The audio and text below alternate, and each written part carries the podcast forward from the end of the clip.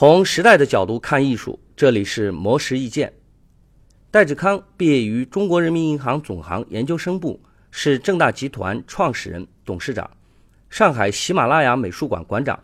虽然他从金融与地产行业发家，但是在二十一世纪初期，国内尚且没有什么民营美术馆的环境下，他建造了国内具有代表性的当代艺术馆项目。二零零四年，戴志康曾以威尼斯双年展中国馆赞助人的身份，协同许江。范迪安等艺术界名人前往展览现场，从而深受外国艺术氛围触动。归国以后，他花费近三十亿资金，十年的时间，在上海大拇指广场建立第一家美术馆——正大现代艺术馆，这也是喜马拉雅美术馆的前身。谈及建立美术馆的初衷，戴志康表示，一方面是因为生活里也需要精神的人文的内容，另一方面。是因为他想要建造出中国人自己开发的漂亮建筑，并且使之成为上海的地标。虽然那时国内的民营美术馆很少，几乎没有可以借鉴的经验，但是戴志康说自己所做的事情都是别人没有做过的，并不需要任何借鉴。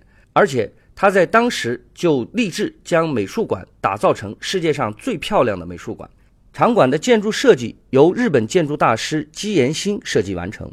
馆内所有硬件标准按要求全部都超过五星级酒店的规格，他觉得只有这样的规格才能匹配上高端的艺术品。回忆起当年建筑正大美术馆的经历，戴志康认为是在理想的年纪做疯狂的事情，疯狂到几乎把自己所有的资源都投入进去。但是很多事情拼的就是理想，人若变得理性，就不会做疯狂的事情。二零零九年上海世博会之前。正大现代艺术馆正式更名为上海喜马拉雅美术馆，意指为艺术的巅峰。而在未来，戴志康还希望这座美术馆能够通过发展文化产业，支持所有的公益事业。以上内容由魔石意见整理，希望对您有所启发。魔石意见每晚九点准时更新。